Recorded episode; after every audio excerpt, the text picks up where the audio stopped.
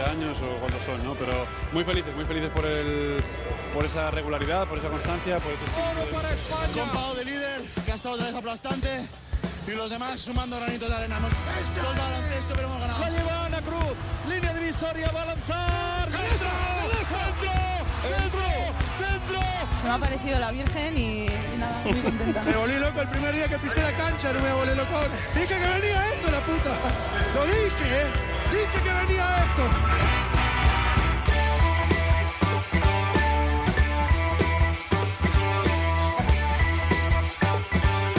En capítulos anteriores. Todavía me gusta demasiado el baloncesto como para dejarlo. Y si lo dejo, lo mando todo a tomar por saco y acabamos antes. Dudo que el baloncesto haya decidido que yo tengo que dejar de jugar. Hemos perdido muchas veces la credibilidad en el jugador español. Bienvenidos, Onda Cero Nautas, al capítulo 14 de la segunda temporada de Cuatro Cuartos. Estamos de cumpleaños. Hace un año que empezamos esta andadura y la vida en el baloncesto europeo sigue igual.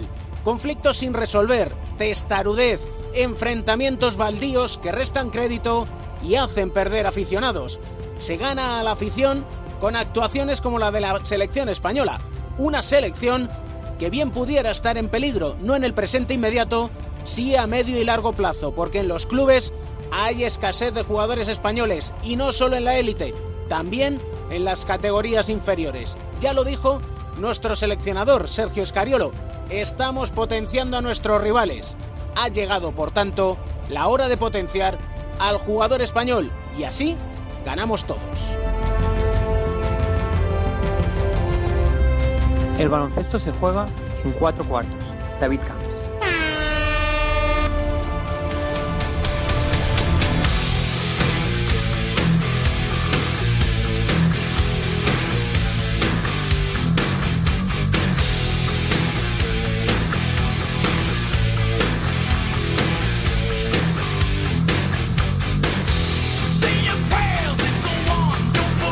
Para este capítulo nos ha abierto su casa un campeón.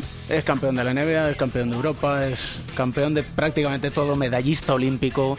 Una leyenda, aunque, bueno, eh, lo de leyenda recuerdo ahora a Celco Bradois que decía, no, leyenda es el que ya se ha retirado. Y como no está retirado, pues entonces diré que es un mito. Sam Tabak, ¿qué tal estás? Hola, buenas. Empiezan a salir ya las listas, prelistas para las ventanas FIBA. Volvemos otra vez al conflicto, que si van a jugar jugadores de la Euroliga, que si no van a ir porque la Euroliga no para. Todo este conflicto, tú has sido jugador, eres entrenador, has jugado con tu selección, compatibilizándolo con los equipos. ¿Cómo ves todo este enjambre? Se está hablando mucho de tema de conflictos, es política deportiva, no tiene mucho de ver con puro deporte, es política deportiva. Si miras puramente, está haciendo mal a todos. No es bueno para baloncesto europeo este tipo de rivalidad y este tipo de política que se está haciendo ahora. Siempre se llega a un punto de conflicto porque las dos cosas ha hecho cosas mal. Los entrenadores, los jugadores, la prensa, estamos diciendo esto está mal y nos está haciendo mucho daño. ¿Cómo es que los dirigentes son incapaces de escucharlo? Pasa en política de un Estado, en política internacional, en todo lo que quieres. Todos sabemos que es malo, pero no se puede encontrar manera o tarda de encontrar maneras para resolverse. Lo que sí que es verdad que, por ejemplo, con estas ventanas, yendo a la selección española, por ejemplo, por un lado, se ha recuperado un espíritu que quizás con las estrellas se había olvidado, esa selección española aguerrida, con espíritu colectivo, con enganche hacia el aficionado, y por otro, que ha salido muy revalorizado nuestro seleccionador Sergio Escariolo. Bueno, yo tenía a Sergio en dos ocasiones. Lo tenía en, en Madrid, después lo tenía en uh, Málaga. También después de retirarse el jugador lo quedamos amigos y lo, lo reunimos muchas veces y bueno, yo siempre tengo altísimo, altísima opinión de él como entrenador, siempre ha sido uno de los mejores, pero por otro lado, para que baloncesto sea atractivo, sponsors, que trae uh, prensa, que atrae mucha atención, mejores jugadores deben estar en la cancha. No, no, no quiero faltar respeto a ningún jugador, pero en, en todos sitios mejores entrenadores, mejores jugadores, es mejor producto. Cuando es producto mejor, es mejor para baloncesto. Vamos perdiendo precisamente a los mejores jugadores en Europa porque están todos deseando irse a la NBA. Eso en tu época como jugador no se daba tanto, porque era más difícil llegar allí. En España estamos mirando cómo NBA está llevando jugadores, pero todas ligas fuertes, como española, como griega, como rusa, están haciendo igual con ligas inferiores. En deporte profesional, con todo lo que nosotros queríamos ser eh, románticos y hablar de valores, al final se queda todo el dinero. Si hay posibilidad, tienes mejores pabellones, tienes mejores entrenadores, tienes mejores condiciones y puedes permitirse mejores jugadores. Hace años escalón era NBA primero, después ya llega mejor ligas europea. Ahora tienes NBA, tienes Liga de Desarrollo, hay China, ahora hay Liga de Corea Sur. Hay varias ligas que pueden fichar o competir para fichar al mismo jugador que quiere fichar mejores equipos uh, europeos. Y esto es así, esto hay, vamos, las reglas son nuevas, hay que adaptarse a esta globalización del mercado deportivo y ya está. No sé si han cambiado muchas cosas, por ejemplo, a la hora de hablar con los jugadores. Entonces y ahora, por ejemplo, es todo halago, qué bueno eres. Deporte solo es un espejo de sociedad. Estamos viviendo una sociedad donde estamos acostumbrando a nuestros hijos en todos sentidos de conseguir cosas rápido, ya y a manera más fácil. Prácticamente estamos haciendo que nuestros hijos consigue todos con un cuarto o medio esfuerzo que costaba a nosotros para hacer. Y esto cuando trasladas al deporte es muy malo. Estamos en una era digital donde empujas su botón, botón y sale todo. Pues esto es mentalidad ahora de todos nosotros, no solo de deporte, pero sociedad en total. En esa era digital, ahora mismo casi todos los días vemos alguna repetición de Luka Doncic. Estamos todos obnubilados, es normal por otra parte, pues es un chico con un talento extraordinario, pero corre el peligro de al estar continuamente en los medios que se te descentre un poco la... Esto era siempre, no es solo ahora. Esto ya depende de cada uno de los jugadores o cada uno de personajes, no solo de los jugadores, cantantes, rockeros, actores, depende de cada uno de nosotros cómo es y de gente que está rodeada con ellos cómo te ayuda de superar este choque. En deportistas es menos, porque en deportista no llega en una noche, pero igual un niño con 16, 17, 18 años, cuando le pasan cosas como le pasa a Luka Doncic, es muy muy difícil para él, para su familia, para su entorno cómo navegar en estas aguas que muy pocos de ellos lo conocen. Y es muy importante, supongo, para un chico joven como Luca, dónde vas a ir. Porque al final, lo veo por ejemplo en Mario Zonja, que se marchó y sin jugar al final se estanca, siendo muy joven. Como dije, todos los casos son distintos. Mario Gesoña, primero yo creo que se fue demasiado temprano porque aquí en Europa no ha hecho varias temporadas sólidas. Y Luka Doncic está dominando. Aquí en Europa ha hecho dos años, tres años buenos y después se va a ir, que es normal. El siguiente paso, para mí, Mario, que lo conozco personalmente, se fue demasiado temprano. Y también debes tener suerte. En, toda la vida debes tener este país. Bueno, Mario se fue en una situación donde no tenía, ahora últimamente tiene minutos, tiene más respeto de los entrenadores, pero debes intentar llegar a una situación que está buena por ti. Y claramente, más que estás arriba elegido, club se va a preocupar que cuando tú llegas esta situación quiere que sea mejor para ti, porque ellos también no quieren quedarse mal eligiendo un jugador tan alto y después que aparece que, que no puede jugar. Es imposible que Lucas se quede aquí muchos años, ¿no? Mm, no lo sé, yo la verdad no la, con Luca y con su familia también tengo muy buena relación, pero no jamás me metí a hablar con él uh, de estas cosas. No me gusta decir a jugadores jóvenes o quien sea, darle consejos sin que ellos te preguntan si quieren un consejo. ¿Qué es lo más difícil para un entrenador a la hora de entrenar a un jugador veterano? Para un jugador veterano depende qué tipo de veterano. Yo tenía a Darren Middleton en Girona, mi primer trabajo, fue un placer. Siempre primero, siempre trabajaba más, era un ejemplo en todo. Este es un jugador, un, vamos, un tipo de jugador que todos los entrenadores en mundo quieren tener. Tienes un líder en vestuario que no solo líder por su edad, pero líder por modo como está entrenando y como está haciendo cosas día a día, pues el resto de jóvenes no se pueden quedar atrás. Después también tenía otros veteranos que no quiero ni hablar de ellos, que sí, él quiere ser tratado por su edad, como un uh, veterano, pero por otro lado no entrena cuando debía entrenar y a momentos cuando debe ejecutar de líder, pues piensa más en sí mismo. En el buen ejemplo es Felipe Reyes, con quien Claro. has entrenado tú un montón y ahí está. Claro, Felipe Reyes es muy difícil para un entrenador no, no quererla porque es un tío, sale cuando sale, siempre está al 100%. Y es un tío que tiene una actitud que es, vamos, después contagiosa para el resto del equipo. ¿Qué tal por Etiopía? Pues estuvisteis allí en, en diciembre en un, yo creo que un movimiento precioso con Iñaki de Miguel, Yerrezuelo, Mateo Ramos. Bueno, fue la verdad experiencia una vez en la vida que yo creo que todos, todos que seres humanos que estamos eh, viviendo en, en, Europa o en países más desarrollados deben, uh, deben hacer la, ese tipo de viaje. Es un viaje que te hace reflexionar muchísimo. Uh, nosotros nos fuimos con ONG Scholastic Pro Africa de Pablo Llanes, que fue fisioterapeuta en época cuando yo era jugador de NBA, nos quedamos amigos. La ONG está basada en uh, ayudar a los niños con problemas en desarrollo y prácticamente, no quiero equivocarme, pero yo creo que es única clínica de este tipo en el en, mundo. en el mundo, en Etiopía. Quiero decir, en España cada, cada barrio tiene Sí. una clínica así, pero ahí también, conjunto con esto, Pablo como es exjugador y como es un aficionado y sigue vinculado al baloncesto, pues él ha montado una escuela de baloncesto ahí en, en Pueblo donde tiene clínica y nosotros, eh, árbitros y jugadores, entrenadores, nos fuimos ahí para ayudar a poner este baloncesto a nivel más alto, pues haciendo clínicas para árbitros, también haciendo clínicas para entrenadores y también para, para jugadores. Fue una experiencia de, haber, verdad muy, muy, muy bonita. Y supongo el aprendizaje es teniendo tan poco que felices son, ¿no? Sí, sí, sí, sí, sí. sí. Gente con todas las dificultades que tiene día a día con la vida normal, uh, sigue siendo felices. Probablemente lo más difícil, que algunas veces nosotros nos olvidamos, que lo tenemos absolutamente todo y al final nos olvidamos de lo básico que es ser feliz. Uh, sí, es verdad, pero también hay que mirar de otra manera. Eh, Más difícil es cuando sabes que hay algo que se puede hacer mejor.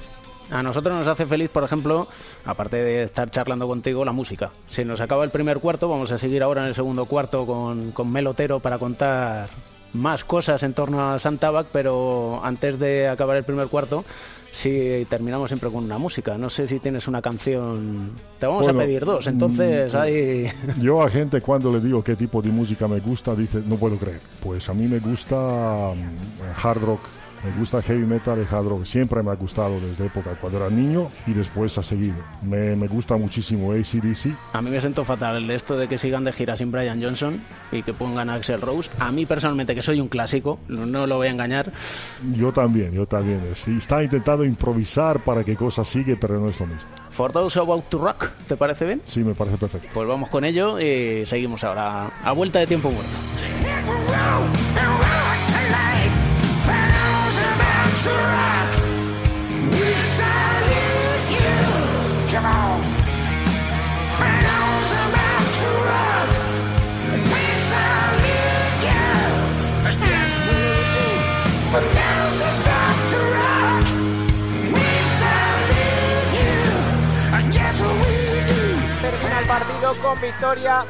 para Moraván Andorra 89-87. Un último cuarto nefasto ha condenado al Real Madrid con un parcial de 22 a 15 y un partidazo de Moraván Andorra que ha sabido y ha estado muy acertado desde la línea de tres.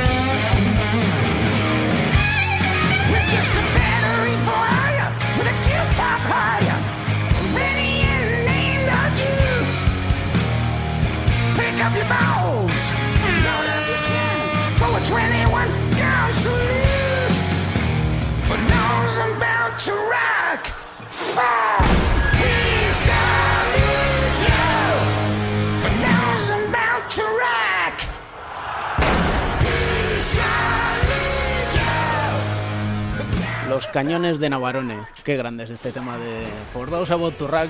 Siempre acaban los conciertos así de ACDC, San. No sé si es siempre, pero este que yo me fui acabó así.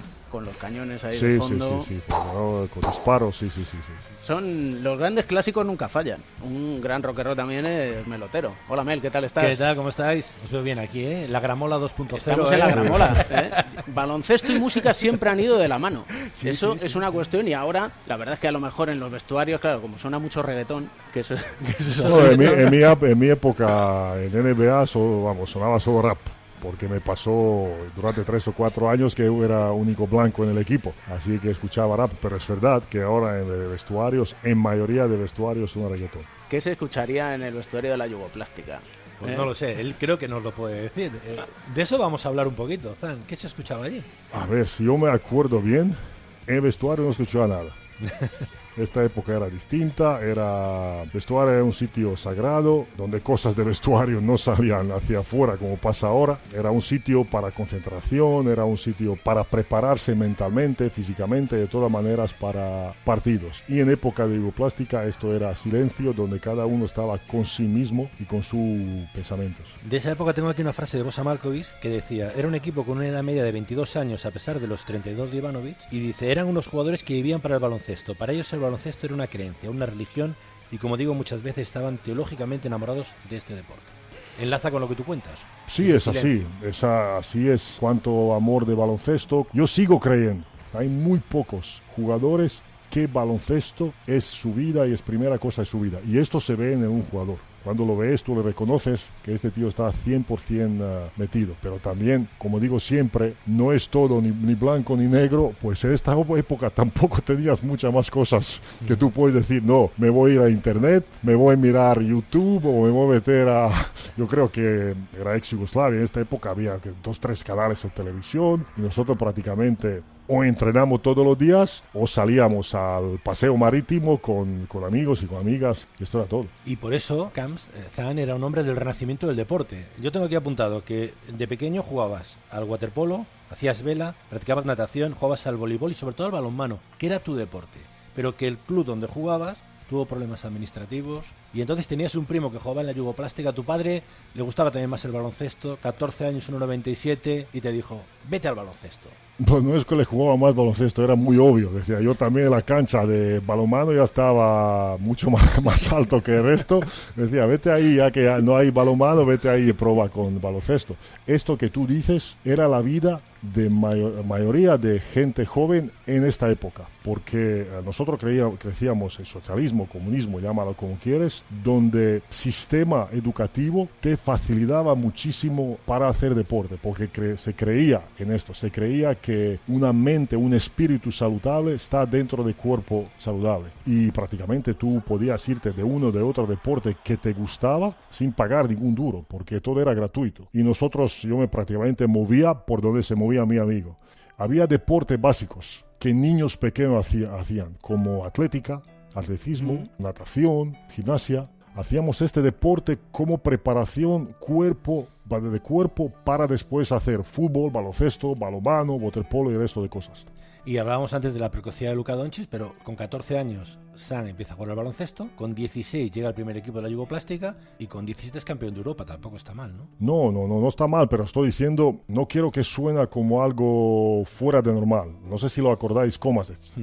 Bueno, yo estaba en un equipo como Yugoplástica, donde hay equipo lleno de jugadores buenos y competíamos para ganar todo y tenía algo de tiempo en el juego. Pero en misma época, Arian Kovacic, que era misma edad que yo, o Dražen antes de su época, ellos en clubes más pequeños dominaban la liga. Quiere decir que no, no es una cosa rara en esta época que un niño con 16, de- esto es raro ahora, porque yo creo que ahora niños maduran mucho más tarde como jugadores y como seres humanos. De hecho, eh, tú cuentas que pasabas ahí la vida, entrenabas tres veces al día, eran tus amigos. De hecho, conociste a tu mujer que jugaba en el equipo femenino de, Split. Allí conociste a tu mujer, ¿no? Por cierto, ella le dio una entrevista que dice que se acuerda de la camiseta que llevabas el primer día que te vio delante del entrenador Igor Karkovic.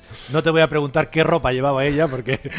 Bueno, llevaba, llevaba ah, Croacia siempre ha sido y es país de fútbol. Quiere decir que yo llevaba única ropa que se podía comprar de baloncesto. En esta época Yugoplástica tenía equipo de mujeres y equipo de, los hombres entrando al mismo pabellón y mujeres se tenía un equipo muy bueno. Yugoplástica como club que se llamó Split, primer equipo que tenía, no era equipo de hombres, sino equipo de las mujeres porque en inicios se creía que el baloncesto era un deporte para mujeres y después poco a poco hombres han empezado a jugar y después poco a poco ya se convirtió en deporte para la- las dos. ¿Qué, Y qué significa yugoplástica todo esto? era una fábrica de fábrica más grande en Split, en ciudad, que era sponsor de equipo y que producía ah, ropa, todo productos de plástica. Yugo es sur, como igual como Yugoslavia, esto es Yugoplástica. ¿Este es el mejor equipo de la historia de Europa? Es la Yugoplástica. Es la Yugoplástica. Sí, esta, Europa. sí, sí, esta es Yugoplástica. Bueno, esto es Pop 84. Esto es eh, último año de Malkovic como entrenador. Yo siempre digo que el primer año de Yugoplástica en Múnich era una sorpresa para todos que nosotros ganamos. Último año, cuando jugamos, cuando ya jugamos sin Malkovic, sin eh, Kukoc, sin Raja, sin Ivanovic, también era una sorpresa. Pero este año, cuando jugamos con Boja, yo creo que aquí éramos claramente favoritos porque este año yo creo que fue en Zaragoza, es donde el equipo estaba muy fuerte. Y esta Yugoplástica tiene otra anterior que también fue gloriosa, que capitaneaba tu suegro. Sí, Ratko sí, Turdic, sí, un desconocido en España, pero una leyenda del baloncesto yugoslavo. Bueno, no solo baloncesto, vamos, en época cuando jugaba mi suegro, una de gran, eh, de manera de medir cuánto bueno era jugador, cuántas veces jugaba para selección europea.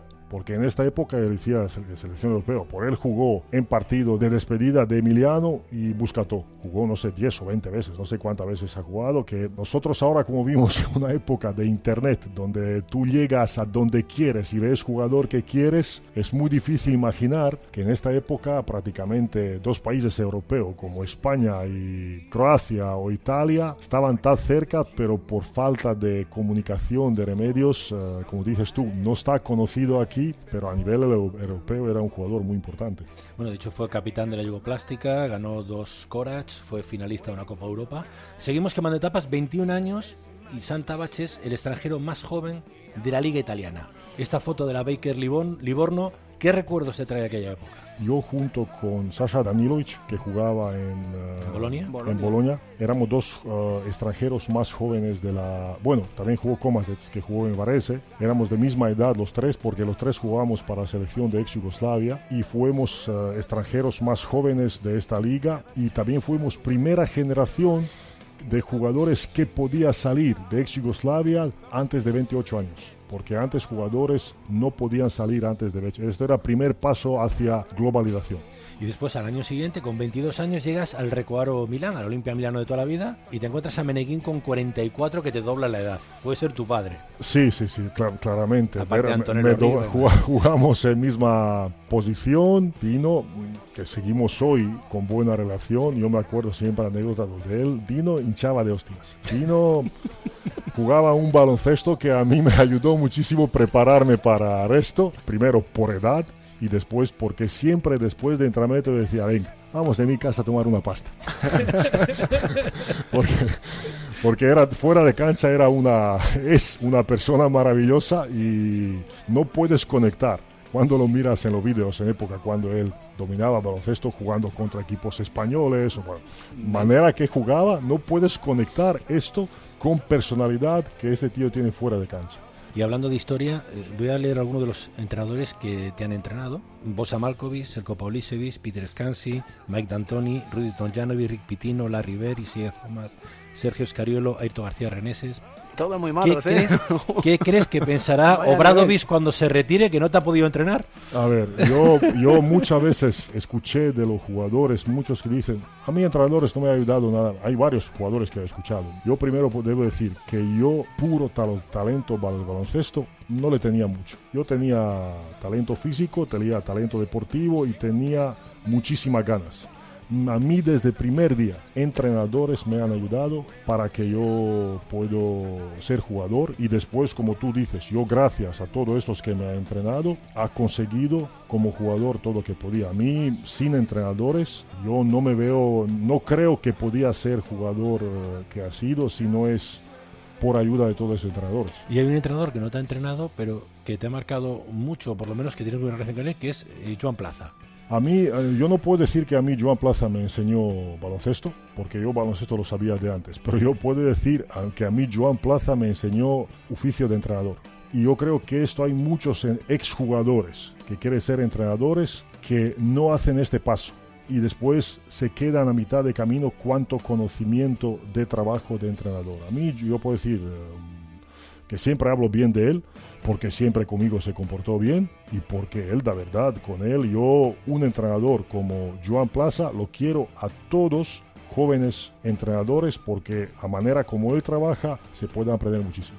Se nos va yendo el cuarto. Sí, Eh, hablábamos hace unos capítulos con Marco Popovich y nos habló, al hilo de lo que estás comentando del paso de jugador a entrenador, que él tiene miedo a dejar el baloncesto. ¿A ti te pasó? Yo no estaba consciente. A mí me lesiones y estado físico con 35 años a mí me ha forzado a dejar baloncesto. Yo dejé baloncesto ya teniendo un trabajo. No me paró jugar baloncesto después de 20 años de vida profesional. Vamos, todo iba normal y todo iba a un estado perfecto. Pero cuando te retiras y sales de este ritmo de locos, y ahí es donde tienes choque más grande. ¿no? Eh, y a mí que me más faltaba, y esto es de una de las cosas por qué decidí ser entrenador, es adrenalina. Es esta adrenalina antes de competición, prepararse, tener eh, buena sensación cuando ganas o tener mala sensación cuando pierdes. Esto que a mí me faltaba más. San, se nos ha pasado el tiempo, espero que a ti también, volado. La verdad es que más rápido incluso que un partido de baloncesto. Sí, sí, sí, sí, ha pasado estos dos cuartos, como llamáis vosotros, muy rápido. Y acabamos con música, ya sabes. Si hemos acabado con ACDC el primer cuarto, tú mandas. A mí me gusta, como decía, hard rock y heavy metal, pero también por otro lado yo soy croata y me gusta música croata de costa. Y hay un cantante en especial que ahora lo está pasando mal y que seguramente ni va a escuchar esto, pero ni, ni- ni se va a enterar. También es un amigo y es yo creo mejor cantante croata. Se llama Oliver Dragovic y ahora está combatiendo cáncer. Tenía que utilizar esta ocasión para, vamos, darle apoyo y que sigue peleando. Como las redes sociales suelen funcionar, a buen seguro que a través de ellas A ver. esperemos A y ver, ojalá que le, que le llegue este mensaje y ojalá, ojalá que salga, que salga hacia adelante. Como no le conocemos, vamos a escuchar atentamente porque si lo recomienda Santa Bac es que es música de calidad. Es, es algo para escuchar, seguro. Vamos con ello. Muchísimas gracias, Tan. A Un auténtico privilegio, en serio. Muchas gracias a vosotros. Dao bi se kladit Zakleti u sve Zauvijek zamučat Pri svitom branit te Da rič mi neće kriva Priko usta prič Tamo di si bila Di ja sam Inside cut. Hood gave it away. Here's Rubio. Three balls away. Bang! Down the barrel. 30 for Ricky. Već si uzela Dao bi još više Nego što sam nikad da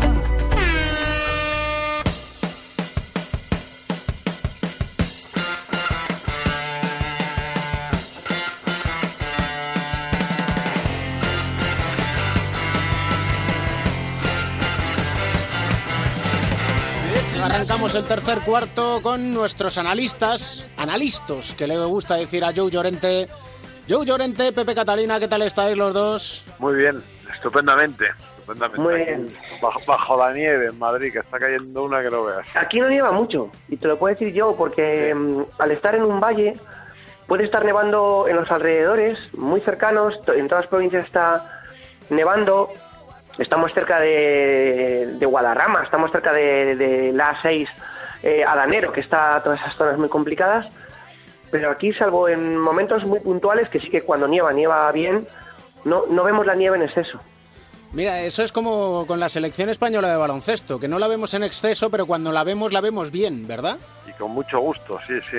El otro día comentábamos fuera del micrófono el, el gran éxito de la selección de balonmano y eh, la importancia que tienen las selecciones nacionales en la repercusión del deporte. De hecho, el baloncesto se ha forjado a nivel popular en base a los éxitos de la selección. Sí, así es. Lo que pasa que, fijaros, y no sé si con esto abro un- una pequeña línea de, de análisis o debate, yo lo que vengo muchas veces defendiendo, diciendo, analizando, incluso después de grandes éxitos de la selección española de baloncesto que tú, David, has cantado y contado en directo con Albert Arranz y con José Eduardo, eh, yo siempre decía, fenomenal, estamos ahora en septiembre, esto ha sido tremendo, pero no olvidemos que las ligas de clubes duran ocho y nueve meses.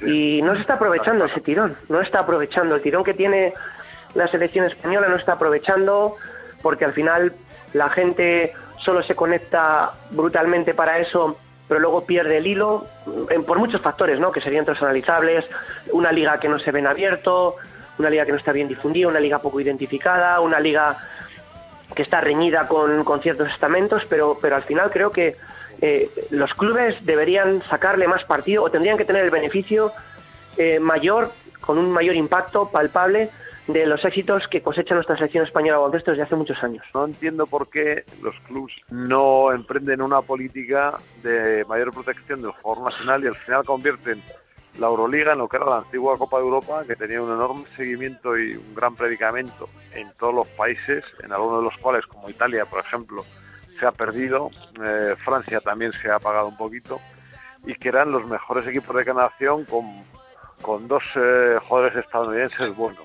¿No? digo que ahora la fórmula fuera esa, pero, pero sí que al final era una especie de, de enfrentamiento de selecciones nacionales, reforzar los equipos por eh, jugadores eh, extranjeros buenos. ¿no? no hemos gestionado bien el que se alimentara al final el grande. En el balonmano son las potencias de clubes europeas que han fichado y siguen fichando los mejores jugadores y entrenadores. Hay una buena playa de entrenadores españoles eh, fuera de España haciéndolo muy bien porque han perdido además todo el potencial económico. Y en el baloncesto, el, digamos, el, grande es, es la NBA. Entonces, no hemos sido capaces de, de conseguir el que, bueno, pues no perder ese, ese arraigo, no perder ese seguimiento, no perder... Es que es eh, fundamental, mira, fíjate, perdón que te interrumpa. pero- Nada, no hay problema. No, es que voy a decir una cosa muy interesante para variar. En, en Estados Unidos, eh, en Estados Unidos con- eh, conviven, como tú sabes muy bien, la NBA con la competición universitaria. Y son Eso dos es. conceptos de deporte, de deporte diferentes. Y la mayoría de los estadounidenses, el equipo de su corazón no son los equipos de la NBA, sino es el equipo de su universidad. La, y la universidad, eh, el- eh, la competición uni- universitaria pervive y concita una emoción extraordinaria y ahora en el mes de marzo mm, en Estados Unidos lo que se ve en todo Estados Unidos a la que empieza la locura de marzo es el baloncesto universitario es precisamente porque están eh, permanentemente eh, poniendo en, en valor estas características eh, de las que estamos hablando, que es sentir algo propio, identificarme con algo, el mantenimiento de unos valores durante mucho tiempo, etcétera, etcétera. Y estas son las características emocionales a través de las cuales tú te aficionas a algo, ¿no? que, tiene que ver, en fin, con lo que los antropólogos definen como el, el carácter tribal. ¿no? Y entonces, eh, esto es lo que hemos dejado de lado completamente. Entonces, quieres convertir tu competición en una especie de NBA, con lo cual fracasas, porque, porque claro, la NBA es imposible competir con ella, pues porque tiene los mejores medios para todo, tiene no los mejores jugadores, pero sí que tiene los jugadores quizá más espectaculares, etc. Eso está claro. Hablando con Santabac, eh, le preguntábamos si no lo quería contestar. ¿Es la yugoplástica de Kukoc, Tabak y compañía el mejor equipo de la historia en Europa? Esto es fácil. No, no, no es fácil de contestar, yo creo que es imposible de contestar porque son, Muy difícil. asuntos, porque son asuntos que no se pueden... eh, que No se calibrar tan fácil eso. Claro, o sea, no, no se pueden medir. Sí podemos hablar de grandes equipos a lo largo de la historia. ¿no? Yo que vi jugar mucho y que crecí viendo al Madrid de los años 70, es un Madrid que, que yo creo que ha jugado como muy poquitos equipos en Europa. ¿eh? Quizás el Madrid del ASO de muchos años después, ¿no? Y Es muy difícil marcar un, un equipo que haya sido muy decisivo como fue la, la yugoplástica, ¿no? En, en, en aquellas épocas, como lo fue el Madrid o el Movilgirgi, el equipo de Varese, que en los años 70, con Meneguín como principal figura, y luego Bob Morse, Gelderton, Ossola y Zanata, fin, unos cuantos italianos más. Eh, La yugoplástica ha sido uno de los mejores equipos sin ninguna Pero mira lo que has dicho, Joe, sin quererlo. A ver, Eh, la yugoplástica estábamos hablando de un equipo en el que la clave fueron sus croatas, que luego alimentaron a las grandes potencias europeas y también a la NBA. Estabas hablando de, ¿quieres acordarte de la Móvil Girgi Varese, que para muchos quedará algo más lejos? Estaba, y bueno, y un grupo por ahí más de italianos. Te quiero sí, decir había- que que había, había dos, había dos era diferente, solo había dos extranjeros, que puede, que puede haber alguno más y que puede haber aún, eh, hay que, se puede abrir un poco todo esto, pero fíjate, yo creo que es, es más la tendencia que tienen los clubes que la propia norma, porque eh, yo lo digo desde un punto de vista más ahora ejecutivo, ¿no? En, en la posición que tengo actualmente, responsable deportivo en equipo del Leporo. Aunque me lo permita la, norma- la normativa, cuando me pongo o nos ponemos a, a hacer la plantilla, lo primero que uno piensa es el mayor número de jugadores españoles que puede contratar. Y luego, luego, lo, lo que no se pueda, de ahí lo completas de otra manera, de la mejor manera posible, no de cualquier Pero manera. mira, al final el jugador español, si está contento, va a permanecer más tiempo. Cuando vienen maldadas, es el primero que está ahí.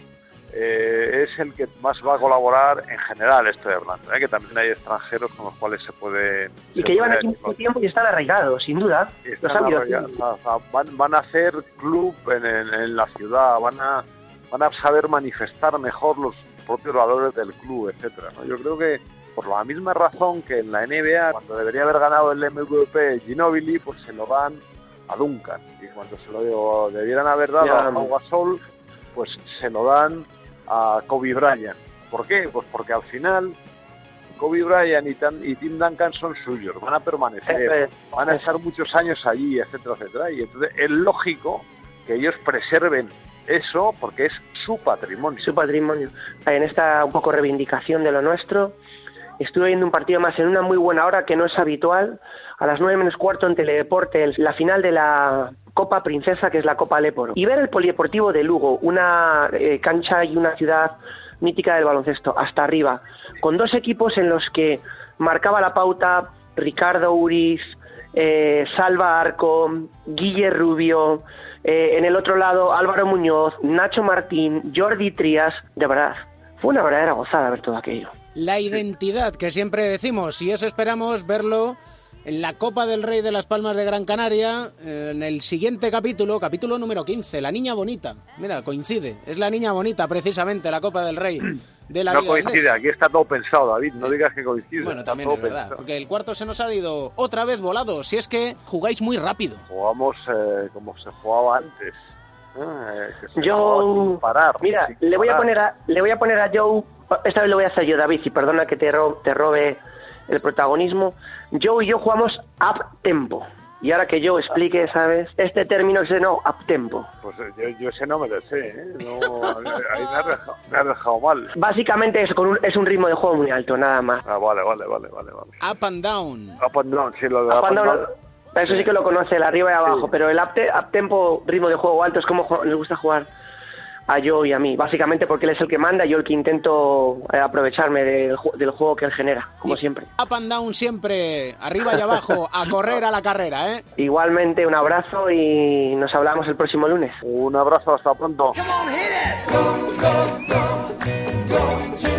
Volando hasta Miami, Nacho García, bien Sport, ¿qué tal estás? ¿Qué tal David, familia? Muy buenas.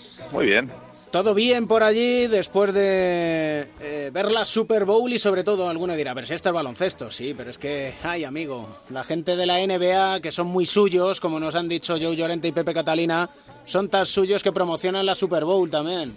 Bueno, la gente de baloncesto y todo el mundo, para que porque nos ocupa, vamos a hablar de baloncesto, porque ya sabes que aquí se paralizó el planeta Tierra durante cuatro horas. Es el Super Sick Day, ¿eh? le llaman así ya directamente al día después de la Super Bowl, porque la gente empieza a poner excusas para ir a trabajar, porque no se encuentra muy bien tanta cerveza, es lo que tiene. Pero sí, sí, fíjate que se paraliza todo, se paraliza hasta la NBA. Ningún loco se va a meter a competir con la audiencia televisiva de la Super Bowl. Eso es una de las eh, consecuencias, pero evidentemente esa eh, Super Bowl que se ha celebrado en, Minnesota, en Minneapolis, pues estaba cargada de, de aficionados al eh, a NFL que evidentemente son también estrellas de la NBA. Te cuento algunos, si quieres. Por ejemplo, eh, gente que sigue de verdad a los Eagles. Que, por cierto, ganaron los Eagles, ¿eh? pues algunos no se han enterado todavía. Kobe Bryant, ya sabes, nacido en Filadelfia, eh, criado en Filadelfia como el príncipe de Bel Air, parecido. Bueno, pues eh, aficionado de los Eagles no se lo puede creer. Hay un vídeo viral, la gente lo puede buscar, eh, que le grabó su esposa, en el que se vuelve completamente loco. El ex de los Lakers, eh, evidentemente era la primera vez en la historia que los Eagles conseguían un, una Super Bowl. Así que imagínate cómo daba saltos de, de alegría, ¿no? Y luego había muchos que por cercanía, por ejemplo, jugadores de Philadelphia 76ers, el caso de Ben Simmons que colgó una foto con su camiseta de los Eagles con, con su número y con su nombre, o Joel Embiid, eh, que fíjate, le han eh, bautizado como el talismán de estos Eagles. Te voy a enseñar un, au- un audio. Mira, escucha, escucha lo que decía Embiid después del partido. Le agarraban los compañeros de la televisión local de Filadelfia y esto es lo que decía. Está exultante. ¿Qué? Está como loco, pero es que además, fíjate el órdago que lanza, ¿eh? Trust the process, dice, eh, confiar en el proceso y dice, nosotros somos los próximos. Es decir, poniendo ya a Philadelphia 76ers como candidato al anillo en la NBA. Evidentemente estaba borracho de amor, borracho de motivación, borracho de alegría de ver ganar, porque los Sixers, si bien son un gran equipo, un gran proyecto, yo creo que todavía están lejos ¿no? de, de ganar el anillo. Me parece a mí que la exaltación de la amistad Sí, le pudo. Le pudo a Joel El- Embiid un clásico para Pereiro, por ejemplo, en la crónica en rosa. Ay, Rihanna. Ay, lo que está esperando. Pues sí, pues sí. De todos modos, ya sabes que Embiid tiene a Rihanna y Tom Brady, eh, ya te digo, la Super Bowl la pudieron ganar los Eagles, pero el trofeo se lo llevó a casa Tom Brady, eh, que era Giselle Bunchen. Por cierto, los Celtics ganaron con muchos apuros en, en Portland a los Blazers. Bueno, la imagen de ese partido no es la canasta ganadora, no, es- no. Para mí la imagen de ese partido es la rueda de prensa posterior de Brad Stevens, el entrenador de los Celtics, y de Marcus Morris, el jugador.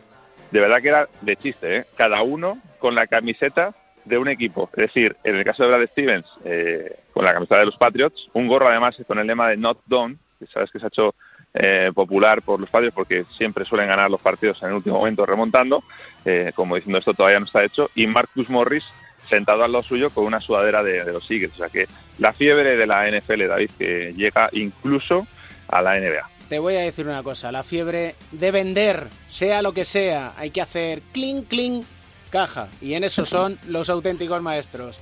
Muchas gracias, Nacho. Un abrazo, David, y let's go Eagles, ¿eh? que por fin pierden los Patriots, ya era hora. Estaba cansado de verle ganar y ganar siempre en el último momento. A ti lo que te gustan son los Eagles, los clásicos, el Hotel California. Eso también. Un Por abrazo. favor, ¿eh? Un abrazo, chao.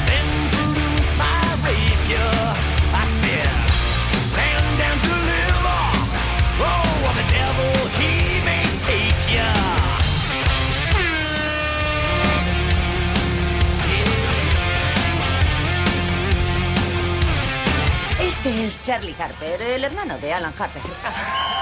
¡Vamos, chicos! ¡Vamos! ¿Quién va ganando? Nadie. No hay puntuación. Queremos que los niños jueguen solo por diversión. Estás de broma, ¿no? Charlie Harper. Kate McLaughlin. ¿A ti qué te parece esto de no llevar la puntuación? Lo más estúpido que he visto jamás. ¿Me puedo quedar aquí? Contigo parece que estoy echando.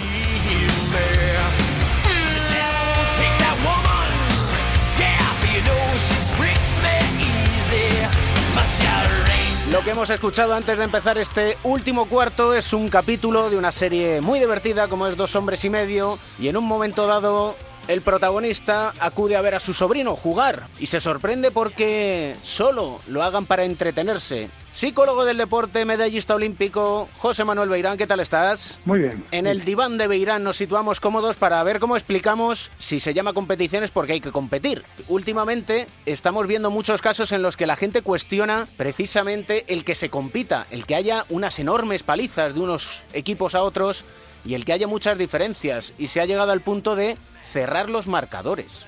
Sí, hace tiempo ya que en baloncesto por lo menos se cierra, el marcador en básquet en cuanto llegabas a una determinada diferencia de puntos.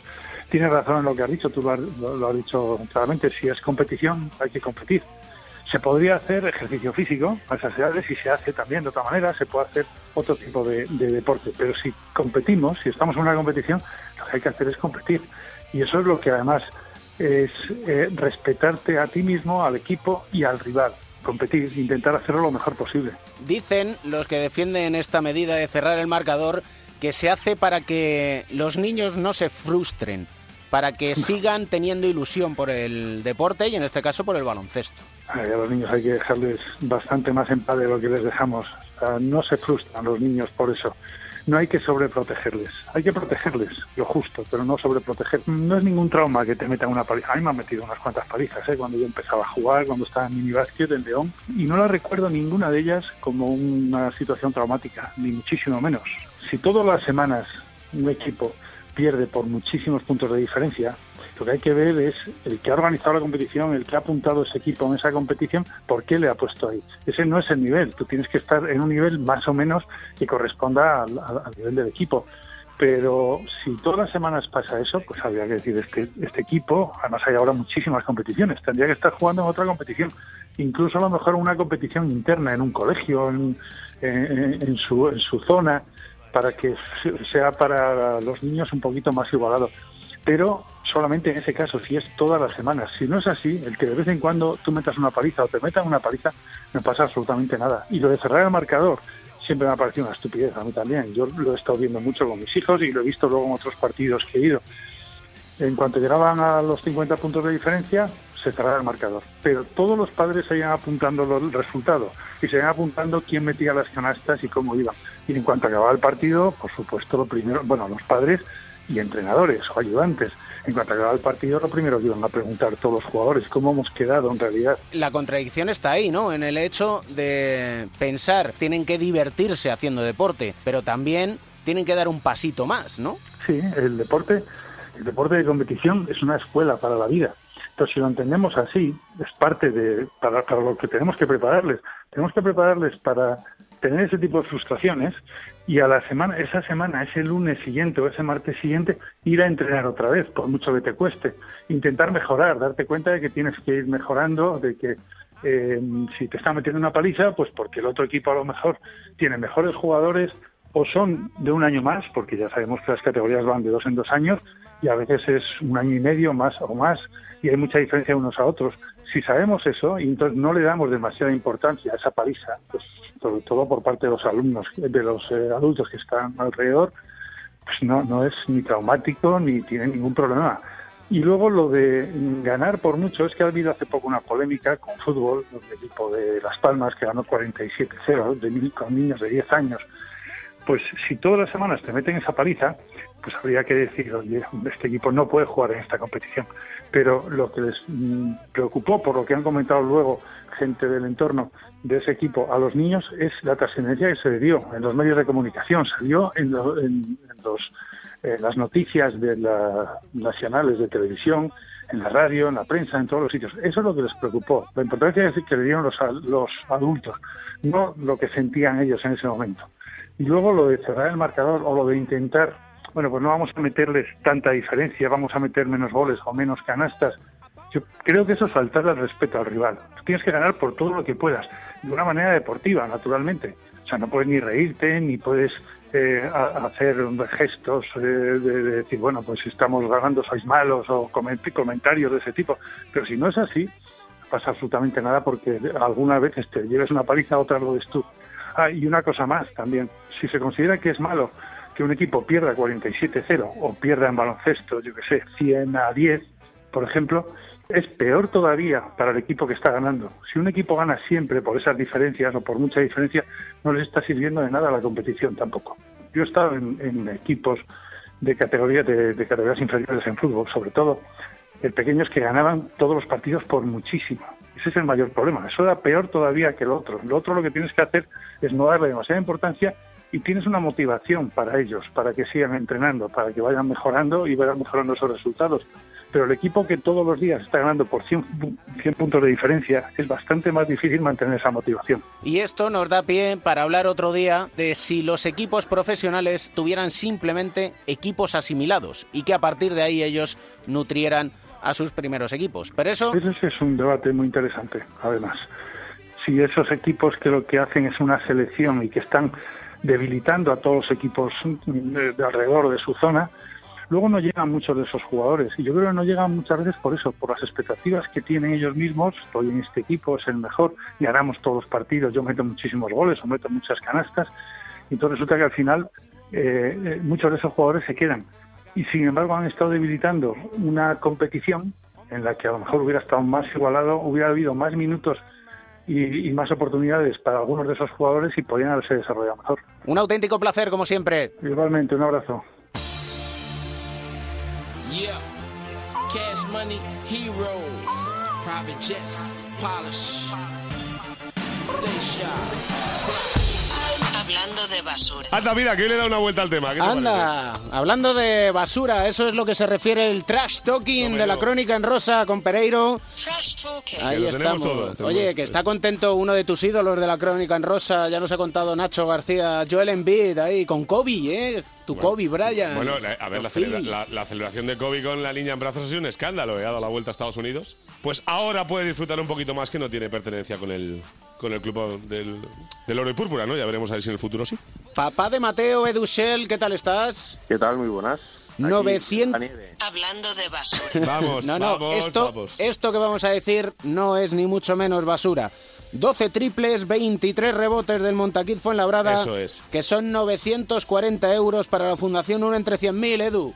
En un partido, ¿eh? En un partido. eh, solo en el del otro día, porque los anteriores también han ido sumando triples. Hay que recordar el patrocinador, Montaquit, de Montaquit eh, y Premium Madrid también. eh, por cada triple anotado donan 20 euros, que son por el 20 aniversario de- de- del club. Y luego Néstor Che García, por cada rebote del equipo, otros 20.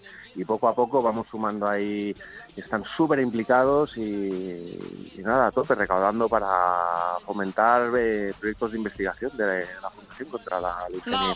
Marvelous, eso es. Siempre lo decimos, hay que donar médula. Estamos esperando más noticias del Loco Ball, pero es que, ¿qué pasa? ¿Hay guerra abierta con, Con Steve Kerr? Sí, bueno, el otro día además lo hablábamos entre, entre nosotros. Eh, ya sabéis que esto empezó eh, con una especie de preguntas en rueda de prensa durante todo el territorio nacional a ciertos entrenadores, eh, donde Steve Kerr sacó la pata de banco criticando abiertamente, y muy bien criticado, a la Barbol, eh, diciendo que era la Kardashian del, del baloncesto, pues la contestación desde Lituania, de este auténtico imbécil del, del mundo de la canasta, ha sido eh, que Steve Kerr no tiene ningún tipo de mérito al ser entrenador de un equipo como los Warriors, que no hace falta decirles a Draymond Green, a Stephen Curry y a Kevin Durant lo que tienen que hacer y que es el Mili Vanilli del baloncesto. Me explico. Todo el mundo eh, que no sepa quién es Mili Vanilli se lo contamos ahora mismo. Es un grupo de música alemán de los años eh, 80, bueno, prácticamente finales de los eh, 90, eh, que son famosos, uno, eh, por tener una canción súper famosa eh, y dos, por vender 7 millones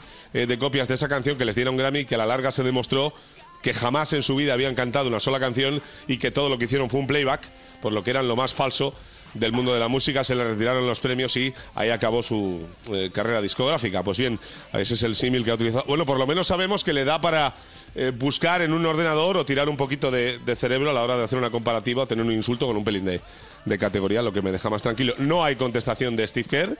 Y espero que no la haya, porque si seguimos con esta bola de nieve como la que tenemos en Madrid ahora mismo, pues la verdad es que creo que no vamos a ningún sitio. Al tiempo que su hijo cumple un mes sin eh, saltar a las canchas y donde sigue sin abrir la boca en referencia a su padre, que creo que es lo que más agradece la franquicia angelina, que ya sabéis que le ha quitado periodistas a la barbol impidiéndoles entrar a las canchas de los Lakers en caso de que le hagan entrevistas a su padre, ¿no? Girl, you know it's true. Esa, esa era, Eh, esa. Milli Vanilli, Esa, Edu. el you know is true, sí, señor. Un Milli Vanilli tenemos en nuestro... de jóvenes. ¿Qué, qué temazo cantado por cinco genaros que no eran estos dos. Pero bueno, que no pasa nada. En el rincón de Mateo Edusel, además con un personaje bien curioso, ¿eh, Edu? Sí, de Andre Liggins, que ahora está un poco en boca de todos, ahora nuevo compañero de Nico Mirotti, de, de también, del que hablábamos, ¿no? En, en Nueva Orleans, que, no sabéis la leyenda que tiene en Nueva Orleans de por qué eligieron un pelícano en ese, en ese momento como mascota, como escudo. eh, todo viene porque el señor Benson, el multimillonario señor Benson, dijo que es el símbolo del resurgir, este ave fénix, ¿no? Dijeron el pelícano, que el pelícano siempre sobrevive y Nueva Orleans es eh, la cuna del, de- de- del renacimiento, ¿no? En cuanto a, a los eh, a las desgracias naturales que pasaron, ¿no? Luego también es cuna de, de la buena música y, de, y del vudú, entre otras cosas, ¿no? En el French Quarter. Pero hablamos de, de Liggins, un número 53 en el en el, en el draft de la NBA por Orlando y un auténtico trotamundos que también pasó por, por Europa y él sabe muy bien lo que es eh, resurgir y tener que hacer las maletas porque eh, ha tenido pasos fugaces por equipos como Orlando, Oklahoma, llegó a, jugar con, con, Detroit unas ligas de verano para ser luego cortado meses después, pero el auténtico disparate viene hace un par de años cuando se incorpora a, los, a los Cavaliers para 2016-2017. En abril del 2017 le cortan pero Dallas de... incluso, ¿no?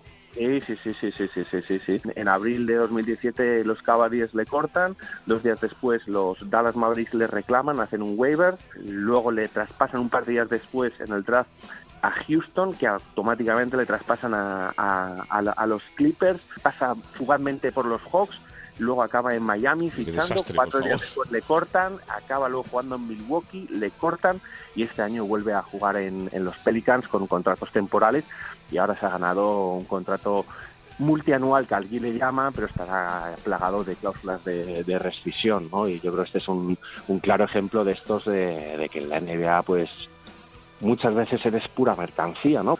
Pero bueno, a ver, a ver qué hacen los Pelicans, que están un poco desnortados.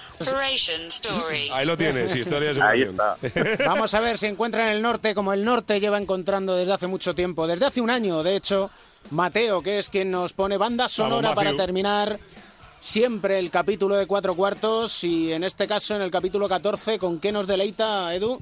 Bueno, pues como sabíamos que el director del programa es muy fan de Metallica, pues le hemos buscado un Master of Puppets, ¿no? Vamos ahí. Un poco los hilos que Con mueven. los cinco ¿no? Y- de Mili Vanilli ahí de, de marioneta, eso es. y cómo muchas veces se sienten los jugadores en la NBA, ¿no? Muchos dicen, dicen que es un pedazo de carne en el mercado y otros dicen que son auténticas marionetas, ¿no? De, de este gran circo que nos encanta, que es la que es la NBA. ¿Dónde están los sueños que he perseguido? Es una de las frases que tiene Master of Puppets. Pues en esas están los Oye, el otro, que el otro día exitazo, ¿no, David? Eh, bueno, 16.700, el eh, récord del Palacio de los Deportes para cualquier tipo de evento, ya sea musical o deportivo.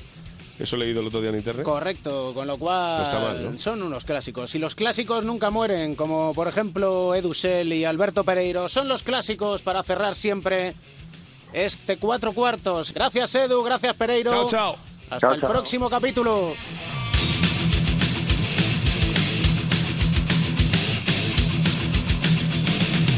No queremos ser marionetas aquí en Cuatro Cuartos. Llevamos un año navegando contra corriente y seguiremos cada semana, cada lunes en Onda Cero.es hablando de baloncesto y encontrando siempre un buen motivo para sonreír.